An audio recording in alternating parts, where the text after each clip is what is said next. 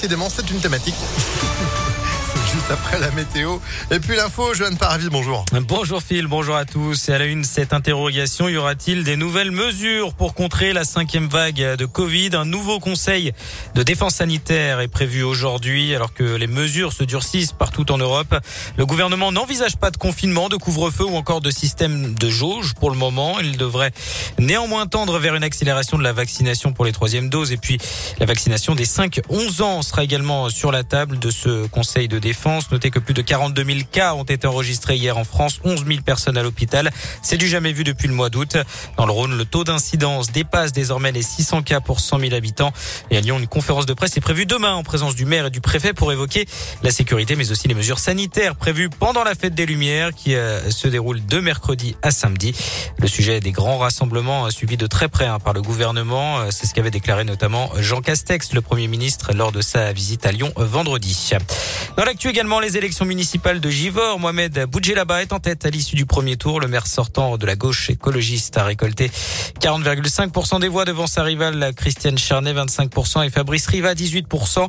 Second tour dimanche prochain. Rappelons que le premier scrutin remporté par euh, Mohamed Boudjelaba en juin 2020 avait été annulé à cause d'incidents sur deux bureaux de vote et des soupçons de pression sur des électeurs. Toujours en politique, le meeting d'Éric Zemmour a dégénéré hier à Villepinte en Seine-Saint-Denis. Des militants de SOS Racisme ont été agressés par des participants. Cinq personnes ont été blessées. Un peu plus tôt, des journalistes de l'émission Quotidien avaient été hués puis exfiltrés. Notez que le candidat d'extrême droite a lui aussi été blessé. Il a été empoigné par un homme lors de son arrivée sur scène. Il a été soumis à neuf jours d'ITT pour une foulure du poignet. L'actualité, c'est également cet homme qui s'est jeté dans le Rhône hier soir près de Saint-Romain-en-Galles. Il a sauté du pont de l'âtre de Tassigny qui relie la commune à Vienne. Les pompiers sont rapidement intervenus pour le sauver. Il était en état d'hypothermie. Ses jours ne sont pas en danger, selon le Dauphiné libéré.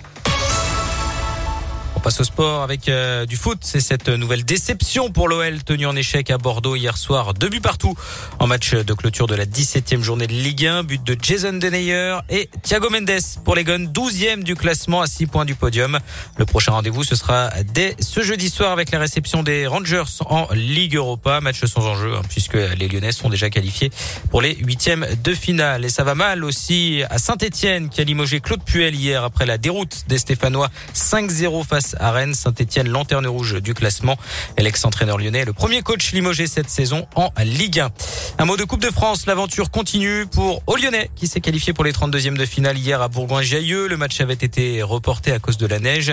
Les joueurs de National 3 affronteront Bastia, équipe de Ligue 2, le 18 décembre prochain en 32e de finale. Le match ne devrait pas se jouer à Pommet. Il pourrait avoir lieu à Feur dans la Loire. Puis on termine avec le trésor du Mont Blanc. Ça pourrait être le titre d'un livre. C'est bien réel. Un butin de pierres précieuses. Ah, c'est pas la crème dessert. Non, c'est pas la crème ah dessert. Non, c'est un butin de pierres précieuses qui a été découvert sur le glacier euh, des Bossons il y a à peu près 8 ans et il vient d'être partagé entre l'alpiniste qui l'a découvert et la ville de Chamonix. Le trésor pourrait provenir euh, du crash d'un vol de Air India en 1966 300 000 euros, hein, le butin. Ah, ça fait 150 000 euros chacun. C'est pas mal, non Là, on regrette pas d'être ah monté tout là-haut. Hein. Ah, c'est pas mal, ouais, ça c'est clair. bah, c'est pas euh, toujours comme ça. Hein. Non. Non, de Mont Blanc. Pierre précieuse, ça ne se balade pas dans la nature, normalement. Non, non, on a beau chercher, on n'a pas trouvé. Vous savez pourquoi d'ailleurs les pièces ça pousse pas? C'est comme les billets, tu sais, quand ça tombe par terre, on dit ça pousse pas. Parce qu'il y a toujours quelqu'un qui est là pour le ramasser. Ah, c'est pour ça que ça pousse pas. Ah, maintenant, non, non, c'est mieux. Bon, vous êtes de retour à 11h Avec plaisir. Allez, c'est la météo sur Impact, 10h04.